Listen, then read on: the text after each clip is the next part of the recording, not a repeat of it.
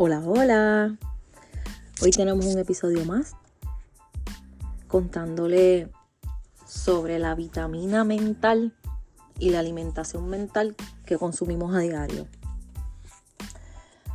Como, ¿verdad? Como saben, es bajo mi perspectiva, como lo veo yo, como lo percibo yo, lo que puedo lograr eh, obteniendo, buscando y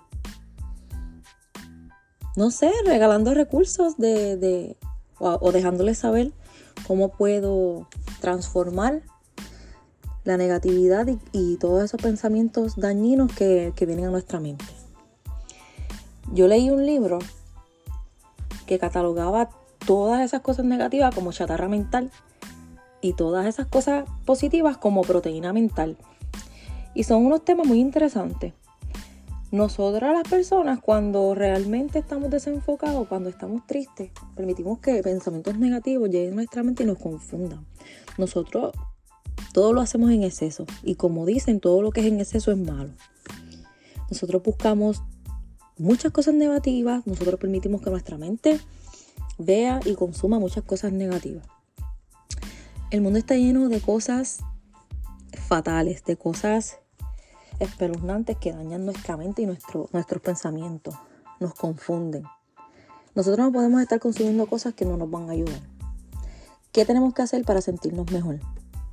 Obviamente enfocarnos en la raíz del asunto que es lo que sí aporta proteína a nuestra mente.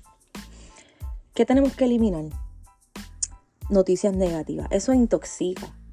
El amarillismo, los chismes, obviamente los pensamientos negativos, las críticas, las quejas, no podemos estar victimizándonos.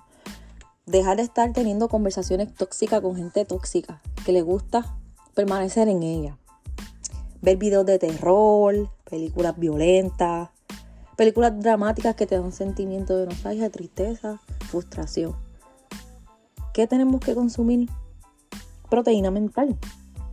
La misma la puedes conseguir en un libro de autoayuda con temas que te hagan sentir bien, feliz, orar, meditar, agradecer. Tienes que trazarte metas que te lleven en esa dirección, que te hagan sentir bien. Hacer ejercicio, bailar, cantar, hacer lo que más te guste y que te llenen.